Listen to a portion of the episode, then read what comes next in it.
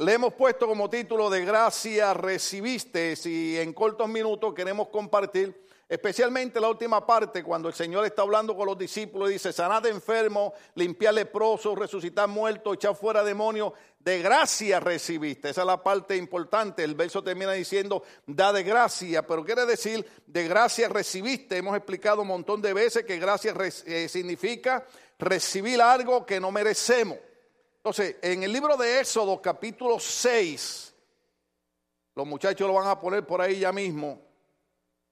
Eh, hay un evento muy importante donde cuando usted comienza a leer todo ese verso, llega, llega a un punto donde dice, por tanto dirá a los hijos de Israel, yo soy Jehová y yo sacaré de debajo de las tareas pesadas, diga conmigo tareas pesadas, Quiere decir que el pueblo estaba agotado, el pueblo estaba cansado, el pueblo estaba fatigado, el pueblo estaba eh, trabajando mucho. ¿Cuántos de ustedes se cansan ya fin de semana de estar trabajando? Aquellos que trabajan en mecánica, aquellos que trabajan en jardinería, aquellos que trabajan eh, eh, limpiando hoteles, aquellos que trabajan limpiando casas. y cuando llega a su casa, llega con, aunque usted no tenga los discos rotos, llega a su casa todo dolorido, toda dolorida, toda cansada, que, que no quiere saber de nadie. Pues así parece que estaba el pueblo de Israel, pero Dios vio que el pueblo estaba bajo unas tareas pesadas en Egipto y el Señor le dice, yo los sacaré debajo de las tareas pesadas de Egipto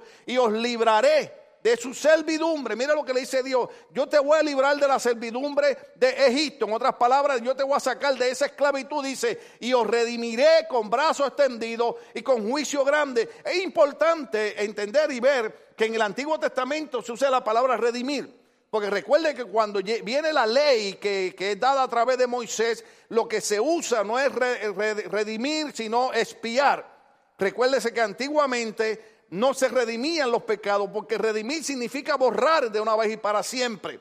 Entonces se usaba espiar, que era cubrir, era tapar. Por eso era que todos los años el pueblo tenía que estar ofreciendo sacrificio por pecado, para estar los pecados tapados por un año. Pero es interesante notar que ya desde el Antiguo Testamento el Señor está dando una idea de redimir entonces el Señor dice, yo redimiré. O sea, en otras palabras le está diciendo, cuando yo le quite esas tareas pesadas, cuando yo los libre de la servidumbre, de la esclavitud, los voy a redimir de esa situación y para siempre van a ser libres de esa condición en la que se encuentran. Es importante captar la idea de lo que Dios está hablando. Una de las cosas que nosotros eh, tenemos lucha, tenemos pruebas y batallas es porque normalmente la mayoría de nosotros los hispanos fuimos criados en una ideología religiosa donde nos enseñaron a trabajar para ganar algo de Dios. ¿Alguno de ustedes alguna vez tuvo una iglesia así? Tanto en la iglesia de, de la tradición de nuestra familia como en iglesias evangélicas carismáticas donde usted no podía eh, ni siquiera ir a un día de campo porque todo era pecado. Usted no podía ver un juego de pelota porque era pecado, no podía ir a, un juego de baloncesto, no podía salir a un día de playa con su familia. En otras palabras, estaban tratando de que nosotros aprendiésemos a recibir algo de Dios de acuerdo al trabajo que nosotros hiciéramos. Sin embargo, cuando Dios le habla al pueblo, le dice, yo los voy a redimir, yo los voy a librar, le voy a quitar las tareas pesadas, los voy a sacar de la servidumbre. Y eso Dios lo está haciendo hermano, sin que el pueblo tenga que pagarle. E, e, es un poquito complicado enseñar esto, aunque parece fácil, pero no lo es. Porque la gente no aprende a servirle a Dios por lo que Dios hizo al enviar a Cristo a morir por nosotros la cruz del Calvario. Le servimos al Señor por lo que Él ha hecho por nosotros, no por lo que Él me pueda cobrar ni yo le pueda pagar. La razón por la que Cristo muere en la cruz del Calvario es porque ninguno de nosotros podíamos hacer nada por nuestra salvación. El único que lo podía hacer era Cristo. ¿Y sabe qué? Lo hizo. Hizo por nosotros lo que nadie podía hacer. El que no tenía pecado, dice la Biblia, murió por los pecadores. Aquel que era santo, limpio y puro, murió por los pecadores y por los impuros. La Biblia dice, el, el justo murió por los injustos. Entonces es importante ver cuando usted lee la historia de este pueblo, cuando Dios lo saca de Egipto, usted sabe, eh, eh, ¿cuánto han visto la película Los Diez Mandamientos? Hay dos hermanos nada más. Mire, cuando yo no era cristiano, cuando era un bandido de la calle, Todos los años en Semana Santa yo iba a ver los diez mandamientos. Tres horas dura la película, tres horas. Me estoy animando a tener el culto de tres horas hoy, alabado sea el Señor. Tres horas. Y, te, iban, hermano. Y ahí estaban todos los años la misma película. Y no, no las modernas esta ahora con la tecnología. No, aquella con Charlton Heston que era en blanco y negro. Y, y, era bien, bien, bien, bien tranquila. Ahora no, ahora hacen unos efectos, hermano, que hasta miedo meten las películas cristianas ahora. ¿Usted ha visto las películas cristianas Left Behind? ¿Sí? ¿Usted ha visto las películas cristianas El Magedón? Mire, yo las vi una vez, no las quiero volver a ver. Porque me arrepentí de todos mis pecados y volví a me entregué a Cristo. ¿Cómo es posible que usted... Mire, le voy a recomendar algo. Me queda un minuto para la predicación. Cuando venga Semana Santa otra vez, vea los diez mandamientos. Si quiere, se la presto. No, no, porque se quedan con ella. Se la vendo. No, si son los cristianos ahora. Hay un amigo mío predicador que no quiere saber de otro predicador porque este otro predicador es un listo. Y vio al hermano con una buena chamarra, eh, nosotros decimos una, eh, eh, dejémoslo en chamarra, alabado sea el Señor, un abrigo de cuero, de piel muy bonito, y el otro le dijo, oye hermano, yo siempre le estoy pidiendo de una chamarra como esa, y yo creo que Dios te va a usar para tú bendecirme. Mire qué listo, así son. Y el otro hermano le dijo, pues mira hermano, la visión que he recibido es errónea porque yo no creo en bendecir a nadie, le dijo él. Usted, sabe, usted tiene que tener cuidado con los trucos de mucha gente. No todos los que están son, ni todos los Alabado sea el Señor. Así que véala, véala, vea la película de los diez mandamientos. Entonces usted va a ver todas las cosas grandes que Dios hace, las plagas que envía. Pero lo sorprendente es que lo más grande que hace el Señor es cuando el ejército egipcio está detrás de ellos y el mar rojo está al frente. Cuando Moisés tiende la vara, el mar rojo se abre, el pueblo cruza y el Señor le dice, esos egipcios no los van a volver a ver más nunca. Cuando llegan al otro lado, la mar se cierra. De hecho, el doctor Samuel Pagán me envió un artículo de unos eh, investigadores que encontraron pruebas en el Mar Rojo de ruedas de la época de Faraón, de los egipcios. O sea que aunque no quieran creer en el Señor, el Señor siempre le va a manifestar que Él es real. Cuando el pueblo cruza, hermano, salen de las tareas pesadas, salen de la servidumbre, de gratis el Señor los liberta, con milagros, con maravilla, con brazos fuertes, dice la Biblia. Cuando están al otro lado, comienzan a hacer lo que yo prediqué hace como dos meses atrás. Desean volver a la esclavitud. Cuando ellos están, hermano, ya en camino a la tierra prometida, la Biblia dice que ellos desearon en su corazón regresarse a Egipto. O sea, parece ser, usted sabe, usted sabe, mire, las mujeres son las que me pueden entender aquí, los hombres, Mario, lo siento, los hombres, esto es un problema con los hombres. Pero las mujeres me van a entender aquí. ¿Cuántas mujeres han tenido dos hijos? La mano, ¿Cuántas han tenido tres hijos? Ah, ah. ¿Cuántas han tenido cuatro? Ajá, ajá, ajá. Y no que cuando tuvieron el primero dijeron que más nunca iban a quedar embarazadas. ¿Ah?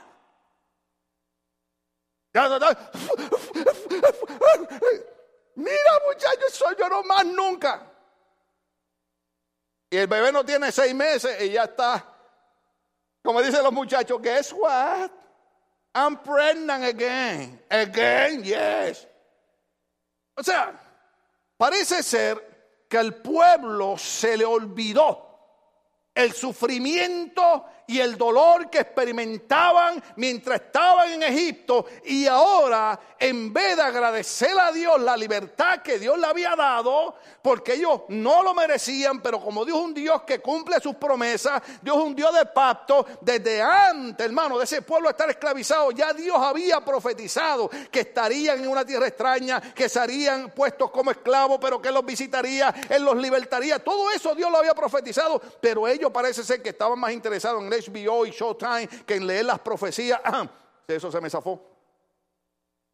Sí, porque parece que como que, que olvidaron que Dios había profetizado eso. Entonces, desearon volver a la esclavitud. Y no habían entendido que de gracia habían recibido. Ahora, cuando nosotros vemos lo que ocurre en el Antiguo Testamento, lo podemos ver reflejado en el Nuevo Testamento, en el libro de Gálatas. Pónmelo por ahí, alabado sea el Señor. Me quedan 30 segundos para el mensaje. En el libro de Gálatas, el Señor, eh, a través del Espíritu Santo, guía al apóstol Pablo para explicarle algo a la iglesia de Gálatas. ¿Qué es lo que trata de explicarle? Después que Cristo muere y resucita, los apóstoles comienzan a predicar un evangelio de gracia, un evangelio de que lo que tú necesitas para ser salvo es recibir a Cristo como Señor y Salvador de tu vida. La razón por la que dejamos de ser borrachos y marihuaneros y, dejar esto y dejar lo otro, no porque la religión no lo prohíbe, por lo menos aquí siempre la gente se confunde conmigo. Yo nunca le prohíbo nada a la gente de la iglesia. Yo les enseño la palabra y le digo qué es lo que agrada a Dios. Te lo quiere hacer, está bien, no lo quiere hacer, esos problemas suyos. Pero cuando usted entiende que usted recibió de gracia, usted quiere ser agradecido con Dios. Yo no hago aquello ni lo otro malo porque, porque la religión me lo prohíbe. No lo hago porque entiendo que de gracia recibí cuando no lo merecía. ¿Y sabe qué lo que ocurre? Digo usted puede agarrar la onda. Camino en libertad.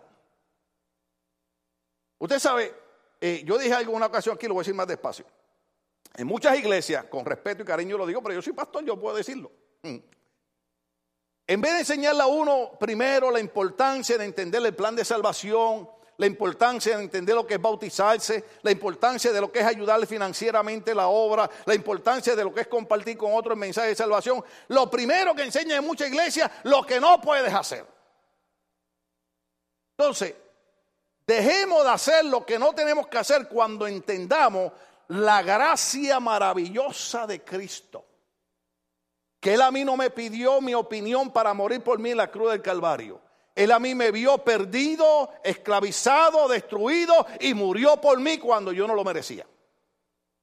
Oh, aleluya. Déjeme cómo lo pongo. Esto es, usted debe 10 mil dólares, los tiene que pagar el lunes, usted no los tiene y vino un hermano aquí, alabado sea el Señor, yo no sé cuál es, y si lo averiguan me dicen para acercarme a él, alabado sea el Señor, y viene y le dice, hermano, no se preocupe, aquí están los 10 mil dólares. ¿Usted sabe lo que es eso? Eso es gracia. Yo tengo que pagar 10 mil dólares el lunes.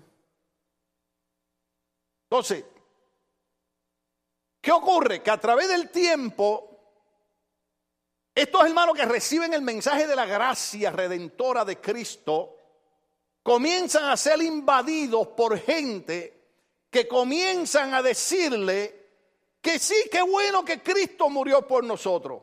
Pero nosotros tenemos que empezar a hacer trabajos y a llevar cargas pesadas. En otras palabras, volver a las tareas de las cuales Dios liberta al pueblo en Egipto para comenzar a tratar de pagarle a Dios por lo que Dios hizo por nosotros. Por eso Pablo cuando les escribe le dice, oh Gálatas insensatos, ¿cómo usted podría traducir insensatos? En español, oh Gálatas brutos, ¿Quién os fascinó? Usted sabe que la palabra fascinó en el Antiguo Testamento se, usaba como ¿quién los encantó? ¿Quién los embrujó? ¿Quién os fascinó para no obedecer a la verdad? A vosotros ante cuyos ojos Jesucristo fue ya presentado claramente entre vosotros como crucificado. A los de Gálata había un grupo de hermanos que le estaba diciendo, y ahora yo lo voy a probar por el libro de los Hechos, le estaban diciendo que sí, que bueno, que Cristo murió por nosotros, pero ¿sabe qué? Este, eh, eh, hermana, para tú entrar al reino de los cielos, a pesar de que Cristo murió por ti, no te puedes penal para el lado. Eso es lo que ellos estaban diciendo. Hermano, este, tú sabes, Cristo murió por ti, pero para tú entrar al reino de los cielos, eh, no puedes jugar fútbol, soccer. Eso es lo que están diciendo.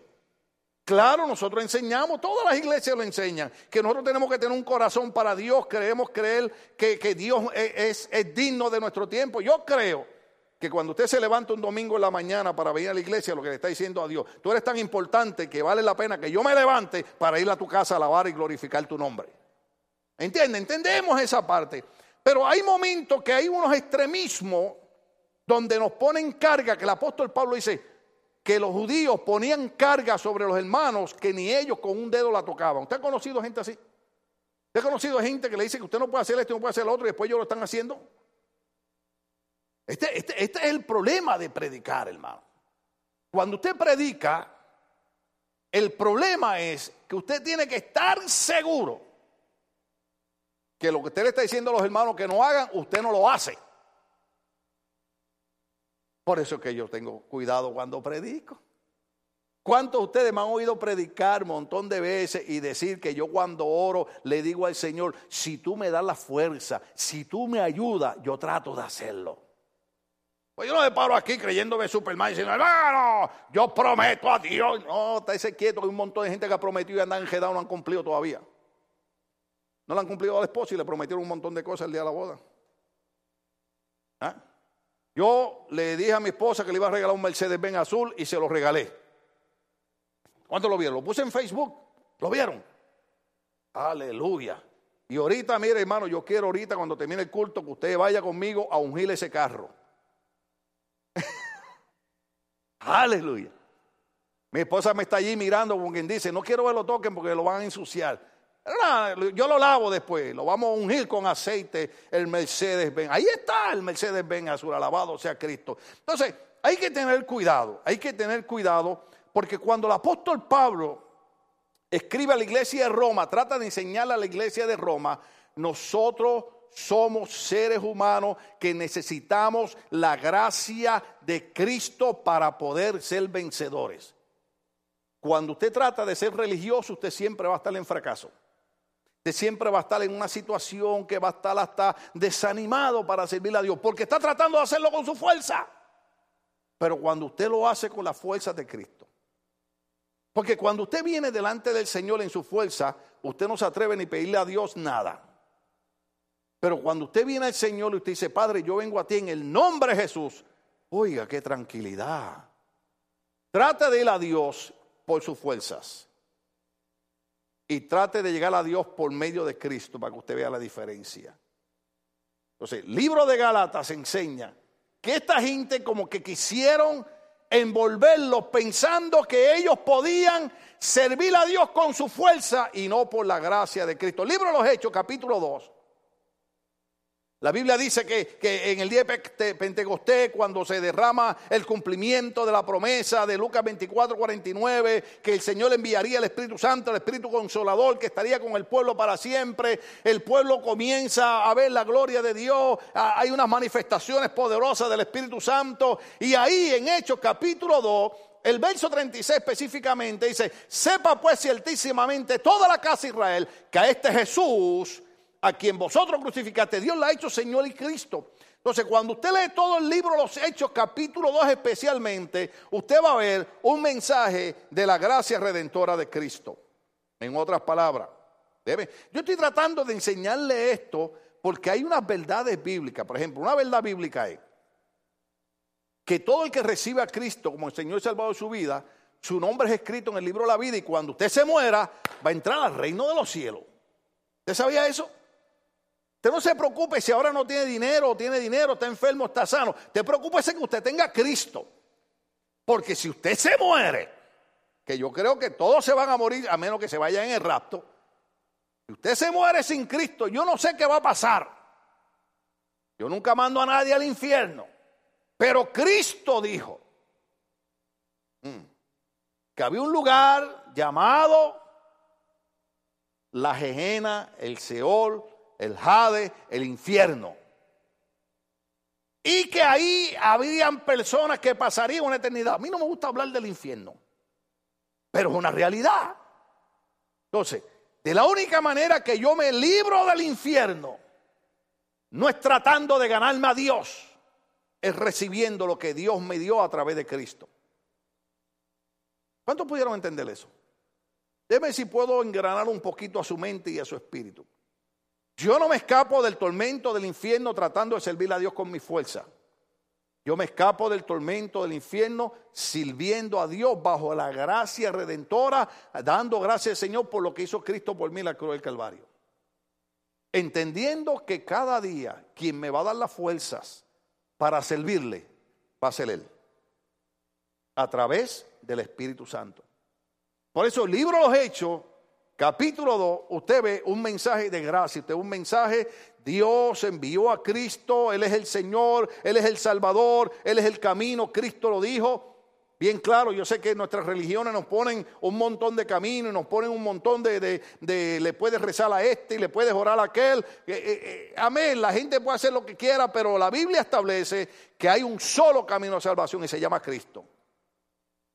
Llevo 42 años tratando de encontrar otro camino, pero el único camino de salvación, lo dijo claro, yo soy el camino, yo soy la verdad, yo soy la vida y nadie va al Padre si no es por mí.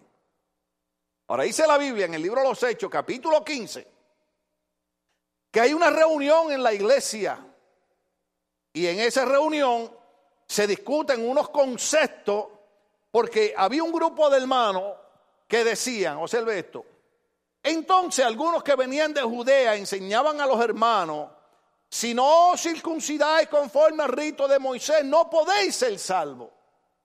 Entonces, ¿qué era circuncidarse? Cuando cuando Dios hace un pacto con Abraham en el Antiguo Testamento, ese pacto se manifestaba en que el, niño, el hijo, el primer hijo, tenía que ser circuncidado al octavo día. ¿Cuánto sabe lo que es circuncidar? Cuando había la circuncisión, eso era el pacto. Pero cuando Cristo muere, lo que se circuncida es nuestro corazón, son las malas obras, son los malos actos. ¿Ok? Hay gente que deja de fumar, gloria a Dios, el cigarrillo hace daño, mata a la gente, pero también deje de odiar. ¿Sí? Y es bien problemático, porque hay gente que son difíciles. Míreme y con la mirada, no levante la mano que nadie lo vea. Con la mirada, dígame si usted ha enfrentado gente que son difíciles. unánime el voto. Es que hay gente que para bregar con ellos es tremendo. Hay, un, hay, uno de los frutos del Espíritu en Gálatas que, que yo lo aprendí y deseo no haberlo aprendido. Pero hasta el día de hoy todavía lo estoy practicando. No es que uno es tonto, no es que uno es estúpido, no, no, no, no es eso. La gente confunde la bondad con tontera, ¿no? Pero, pero usted sabe, usted sabe que cuando usted lee en el libro Gálatas los frutos del Espíritu, dice que hay uno que se llama longanimidad. Hasta largo, ¿eh? Longanimidad. En inglés un poquito más corto, long suffering. ¿Usted sabía eso? Para los gringos que están aquí. Pues longanimidad lo que significa eso.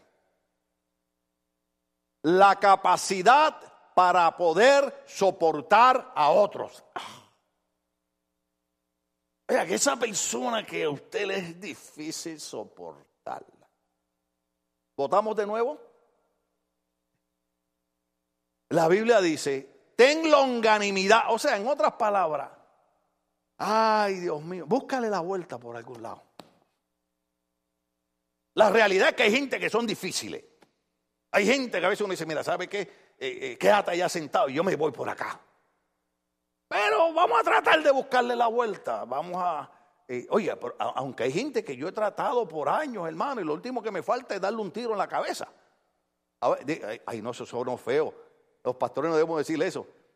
¿Cuánto usted a veces le han dado ganas de matar a alguien? No levante la mano, el voto es unánime. ¿Ah? Hay gente difícil, ¿sí o no? Entonces, circuncidarse significaba ese eh, pacto que había entre Dios y Abraham, pero cuando Cristo muere, lo que se circuncida es nuestro corazón. La Biblia lo enseña en el Nuevo Testamento. Por eso es que venimos a la iglesia. No venimos a la iglesia cuando no tenemos nada que hacer. Yo estoy seguro usted tenía un montón de cosas que hacer hoy. Gloria a Dios, Señor, gracias, bendice este pueblo que está aquí. Ah, usted, lo más fácil que había que hacerlo era coger el, el, control remoto. Antes, antes había que levantarse, darle vuelta. ¿Cuántos se acuerdan de aquellos televisores? Clac, clac, clac, clac, clac, clac, clac, clac. ¿Alguien se acuerda de esos televisores? Blanco y negro. Los jóvenes no saben que yo estoy hablando. Yo me mira la que. Oye, hermano. Y, después era con, lluvia. Y usted tenía que tratar de entender por dónde iba. Y todas esas cosas. Entonces, hoy usted pudo estar, mire, tirado la sala a la casa, ahí en pantalones cortos, sin camisa, ahí, con, un taquito. No, los taquitos se los come calabado el Señor. Y, ahí viendo televisión. Pero usted, usted quiso venir a la casa del Señor. ¿Sabe por qué? Porque cuando venimos a la casa del Señor, y oímos la palabra, la palabra entra a nuestro espíritu. Y eso es lo que tú no te das cuenta en medio de las luchas, de la batalla. Tú dices, pero yo no soporto esto. Y pasas un mes, yo no soporto esto. Y pasa un año, yo no soporto esto. Y estás en pie. Es la palabra. Cuando la palabra entra por nuestro oído, baja nuestro espíritu, nos da fuerza para seguir hacia adelante, confiando que Él todavía está con nosotros. Es la palabra. Entonces, estos hermanos como que no entendían el concepto de gracia recibisteis. Entonces le dicen a los hermanos, mira, parece ser, esto es lo que ellos están diciendo, parece ser como que lo que hizo Cristo en la cruz del Calvario no está completo. Por eso es que eh, eh, eh, yo no ataco ninguna religión, a veces hablo algunos puntos en que estamos en desacuerdo, pero no es atacarlo. Pero usted sabe, hay algunos movimientos que dicen que a pesar de que usted es salvo, usted tiene que irse a una montaña, a un retiro, para, para sacar los demonios de la carne y cosas que en otras palabras Cristo no logró hacer. Y déjame decirte algo. Cuando Cristo, oiga esta parte, oiga esta parte. Cuando Cristo murió en la cruz del Calvario, dijo estas palabras, consumado es. ¿Sabe lo que significa consumado? No hay que hacer más nada. Todo lo que había que hacer se hizo. Todo lo que había que hacer por nuestra salvación lo hizo Cristo en la cruz del Calvario. Consumado es. Yo no tengo que irme a ninguna montaña, hermano. Yo, me puedo ir a la montaña a orar, porque, pero yo no tengo que ir a la montaña para que eh, todos los demonios que había que sacar, Cristo los sacó. Bendito sea el Señor. Y si me queda alguno, me lo quita mi esposa. Aleluya. Eso es lo bueno de ser casado, que te enderezan, alabado sea el Señor. Hoy llamo a un pastor amigo mío Va a hacer una pregunta y espérate, déjame llamar aquí a la jefa para que ella te diga, porque ella es la que lleva la cuenta de eso. Y le digo, mira, pastor, ven acá, acá entre tú y yo. No te dé vergüenza. Las mujeres son las que mandan en la casa. Ya está. Mm. Aquí hay varios hombres. Ah, los casados levanten la mano. Quiero ver la mano de los casados. Ay, Señor. Padre, yo te pido por ellos. Pues déjame decirte algo, déjame decirte algo. Tú quieres vivir feliz, déjala que ellas manden. Amén. Porque si no, te vas a amargar la vida y te vas a morir antes de tiempo. Usted sabe, hay un verso bíblico que dice, si tú quieres ser feliz y vivir largos días, yo lo cambiaría y diría, pórtate bien con tu esposa. Amén. Porque casi siempre somos nosotros los que nos enfermamos. Las mujeres, nosotros enfermamos seis veces y es enferma una vez nada más. Y después decimos que los fuertes en la casa somos nosotros. No, que yo voy al gimnasio y dando pesas. Gimnasio no, vete a parir un hijo al hospital, lo que tienes que hacer. Entonces, eh, eh, ellos lo que están diciendo es, lo que hizo Cristo estaba incompleto. Hay que hacer unos arreglos y para ser salvo tienen que volver a circuncidarse como se había mandado en la ley. Entonces lo que ellos no entendían es que el apóstol Pablo dice que por medio de la ley ninguna persona puede salvarse.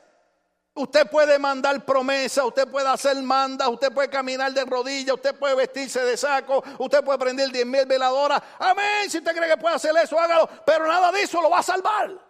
Lo único que lo va a salvar es la fe en aquel que murió en la cruz del Calvario por nosotros. Estos hermanos querían dañar lo que Cristo había hecho. Por eso es que cuando usted lee, yo lo quería leer todo, pero es muy largo el capítulo 15, porque es toda una conversación. Porque es como, es como, es como por ejemplo, es como si, si, si, viniera alguien ahora a la iglesia y dijera, este, eh, pastor, eh, lo vamos a quitar porque no se ve bien que un pastor esté predicando sentado. ¿Usted sabía eso? Hay iglesias que usted, ay Dios mío, no lo digo, lo digo, estoy mirando a él. Una cosa increíble, hermano. Yo respeto el orden de cada. Cuando yo le digo a los hermanos, si usted se va de esta iglesia para otra iglesia, y en aquella iglesia dicen que usted no puede hacer esto, usted no puede hacer lo otro, no vaya allá a decir que aquí lo podía hacer. Usted se va a otra iglesia y usted respeta el orden de esa iglesia. Amén. Pero si usted viene a mi iglesia, alguien dijo la iglesia de Cristo, pues yo soy el pastor. Oh, usted tiene que enseñarle a las mujeres. Yo, mira, estate quieto. Primero, para empezar, que las mujeres casadas, que le enseñe el marido. Ay, me metí en problemas. ¿Cómo salgo de esto, madre? Bueno, mujeres, le voy a decir algo. Escribió alguien ahí en las páginas si usted se mete, porque hay mujeres que se quejan de los maridos. ¿Cómo salgo de esto ahora? Y alguien escribió y le dijo, mira mujer, tú no te lo sacaste en una rifa, tú lo escogiste. ¿Cuántas casadas hay aquí? Ve la mano, de verdad. Yo no dije cansada, dije casada.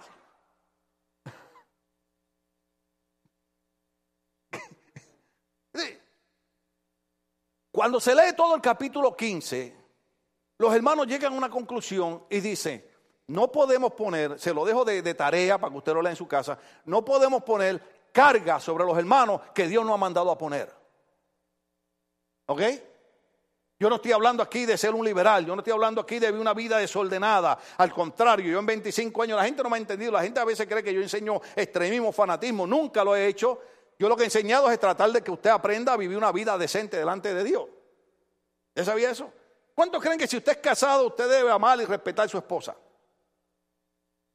Eso no es fanatismo ni extremismo. Especialmente si usted tiene armas en su casa y su esposa sabe usarlas. Ajá. Ajá. Imagínense, yo tengo tres en la casa. Ay, yo no debía haber dicho eso. Hay un pastor con armas. No, pero hermano, yo no las tengo para, para hacerle daño a nadie. Me, me gusta disparar desde que estaba en el ejército. Me, me gusta. Y quién sabe si un día de esto necesito. Porque hay veces que hay hermanos que quisieran ir conmigo y yo me los llevo a disparar de práctica. Ustedes son bien mal pensados, hermano. Yo predico una cosa y usted malinterpreta. ¿Qué ocurre? Dámelo un poquito, un par de besos, me, queda, me quedan tres segundos. Sigue por ahí. Como Pablo y Bernabé tuviesen una discusión y contienda no pequeña con ellos, se dispuso que subiesen Pablo y Bernabé a Jerusalén y algunos otros de ellos, a los apóstoles, los ancianos, para tratar esta cuestión. Dale corrido, me quedan dos segundos. Ellos pues habiendo sido encaminados por la iglesia pasaron por Fenicia y Samaria contando la convención de los gentiles y cazaban gran gozo a todos los hermanos. Los gentiles somos nosotros. Y llegados a Jerusalén fueron recibidos por la iglesia y los apóstoles y los ancianos y refirieron todas las cosas que Dios había hecho con ellos. Pero algunos de la secta de los fariseos que habían creído se levantaron diciendo, es necesario circuncidarlo y mandarle que guarden la ley de Moisés. Y se reunieron los apóstoles y los ancianos para conocer de este asunto. Y después de mucha discusión, Pedro se levantó y dijo, varones hermanos, vosotros sabéis, como ya hace algún tiempo, que Dios escogió que los gentiles oyesen por mi boca la palabra del Evangelio y creyesen. Y Dios que conoce los corazones, diga conmigo, Dios conoce los corazones, les dio testimonio dándole el Espíritu Santo lo mismo que a nosotros. Y ninguna diferencia hizo entre nosotros y ellos purificando por la fe sus corazones. Diga conmigo, corazones. Ahora pues, ¿por qué tentáis a Dios poniendo sobre la cerviz? ¿Cuántos saben lo que es la cerviz? Esa, yo, yo diría cuello. ¿Ve? Pero la Biblia dice que hay hermanos que son, que en vez de cuello lo que tienen es cerviz porque son testarudos. Amén. Es lo que enseña la Biblia. Yo no me atrevo a repetirlo, pero eso lo enseña la Biblia. Ahora pues, ¿por qué tentáis a Dios poniendo sobre la cerviz de los discípulos un yugo que ni nuestros padres ni nosotros hemos podido llevar? ¿Usted leyó lo que dijo? ¿Por qué quieren poner sobre ellos algo que nosotros no hemos podido llevar? ¿Por qué pretendemos vivir una vida religiosa que no nos lleva a ningún lado? Vivamos una vida de gracia recibiste. Cuando usted entiende lo que es la gracia de Dios, usted quiere vivir una vida decente delante de Dios. ¿Sabe por qué? Porque usted dice, yo no merecía esto. Yo no merecía que Cristo muriera por mí. Yo no merecía la salvación. Yo no merecía, después que blasfemé, después que tanto hice. Sin embargo, Cristo dio su vida por mí. Pues ahora yo quiero vivir una vida agradable a Él, no por las prohibiciones, sino por lo que Él hizo por mí. ¿Cuántos pueden entender eso? Por eso es que la Biblia dice, ¿por qué tentáis a Dios poniendo sobre la servicio un yugo que ni nuestros padres ni nosotros hemos podido llevar? Sigue. Antes creemos que por la gracia del Señor Jesús seremos salvos de igual modo que ellos. En otras palabras, ¿qué es lo que está diciendo? Nosotros no tenemos que circuncidarnos, no tenemos que, que dejar de comer esto y aquello, aunque hay hermanos que deben dejar de comer un montón de cosas, pero es por otras cosas, alabado sea el Señor. Nosotros somos salvos por esto de gracia recibiste. Yo estoy tratando que usted entienda que si nosotros comprendemos lo que es la salvación por la gracia, no hay que estarle diciendo a los hermanos, venga a la iglesia, venga a la iglesia. ¿Usted se da cuenta de algo que yo hago? Yo predico con los que vengan. Yo no estoy preocupado por los que no vinieron. Yo estoy interesado en los que vinieron. Claro, algunos hermanos vinieron hoy, por ejemplo, algunos andaban de viaje, bienvenidos. Sí. Otros están trabajando, y no trabajan no coman, alabado sea Cristo. Pero hay otros que no quieren venir por lo que yo dije, se quieren quedar viendo el juego, quedarte viendo el juego. Eso a mí no me molesta, ni me quita la salvación. ¿Cuánto entiendo que estamos hablando? Pero cuando, pero cuando usted entiende lo que es de gracia recibiste, usted quiere venir a la iglesia, porque sabe que Señor, yo prefiero estar cansado en la iglesia oyendo tu palabra, fortaleciendo mi espíritu, recibiendo de la unción para vivir una vida agradable a ti, que estar tal vez allá perdiendo el tiempo. ¿Usted sabía eso? Cuando usted viene a la iglesia, lo malo que usted está haciendo es perdiendo el tiempo. Usted viene a la iglesia, usted está diciendo, recibí de gracia, y la Biblia dice, de gracia recibiste, da de gracia. Cuando usted alabe a Dios, no lo haga porque es una tradición religiosa. Ay, voy a una iglesia que me dicen que tengo que levantar las manos. No, usted levanta las manos porque usted dice, Señor, yo no merecía esto. Gracias por lo que hiciste por mí la cruz del Calvario. Cuando usted ofrende, no ofrende. Ahí fue una iglesia que me pidieron ofrenda. No, cuando usted ofrende, diga, Señor, yo te doy gracias porque tengo salud, porque tengo trabajo, porque tú me has bendecido. Y Señor, esto yo te lo doy con mucho amor para que tu nombre sea glorificado.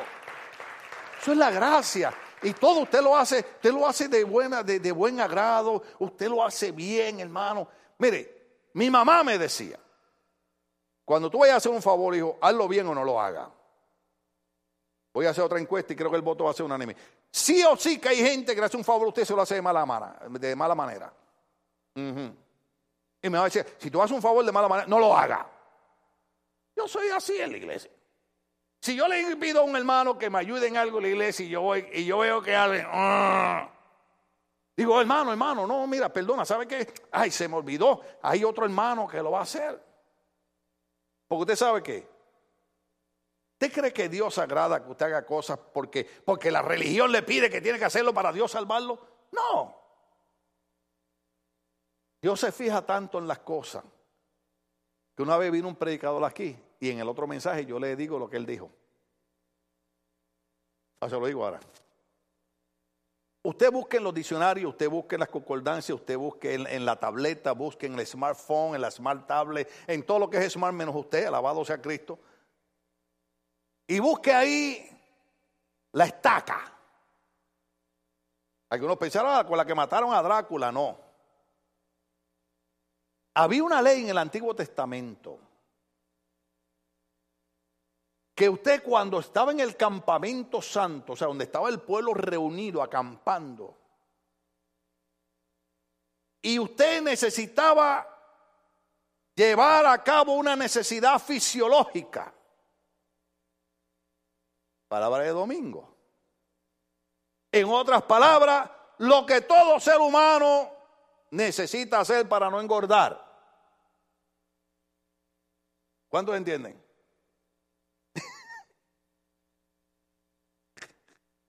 y el Señor dijo,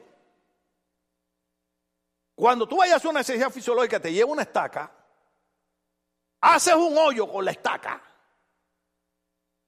haces tu necesidad y lo tapa para que no haya nada sucio en el campamento. Está en la Biblia, búsquelo. No se lo voy a decir dónde está, búsquelo. Usted es muy listo. Ay, el pastor me va a decir, no, usted búsquelo. O sea, en otras palabras, en otras palabras, Dios agrada cuando nosotros le servimos entendiendo de gracia recibiste. Quiero venir a la casa de Dios quiero ayudar, quiero cooperar. Viene la escuela bíblica de vacaciones. yo quiero ayudar, yo quiero cooperar. Usted sabe lo triste que sería que un pastor tenga que, que estarle rogando a la gente para que ayude en la iglesia. Ay, hermano, por eso mucha gente se enoja conmigo. Hay gente, hermano, que, que, me miran como, si me lo pide yo lo hago. Pues no lo haga. Usted sabe lo que uno tiene que, que pedirle a una persona que haga algo para el Cristo que murió por usted, que le dio de gracia lo que usted no merecía. Pues si usted me ve a mí aquí con cuatro discos rotos, lastimado. Ahorita el hermano Mario me preguntó cuando llegué, ¿cómo está? Y le dije, hoy estoy con cesárea. Porque hoy no ha sido, yo creo que hoy yo estoy en mi mes, hermano. Hey. Fui a Los Ángeles con mi esposa esta mañana a comprar algo y le dije, baby, te espero en el carro. Porque no puedo estar ni de pie. En el carro, lo que ella estaba así, en el carro. Llegué a la casa y digo, ay, Dios mío, le, dije, ¿me, voy a tomar un té. Nada, un té de eso de chai, no es de marihuana, nada de eso de chai. Y estaba allí en la oficina y le dije, Señor, dame fuerza. Pero ¿sabe qué, hermano? Yo no creo en extremismo, pero creo que el Cristo que dio su vida por nosotros merece que le sirvamos con la última gota de nuestra fuerza. Amén. De gracia recibiste, sírvele de gracia al Señor. Vamos a estar de pie, querida iglesia. Aleluya. Qué bueno es el Señor.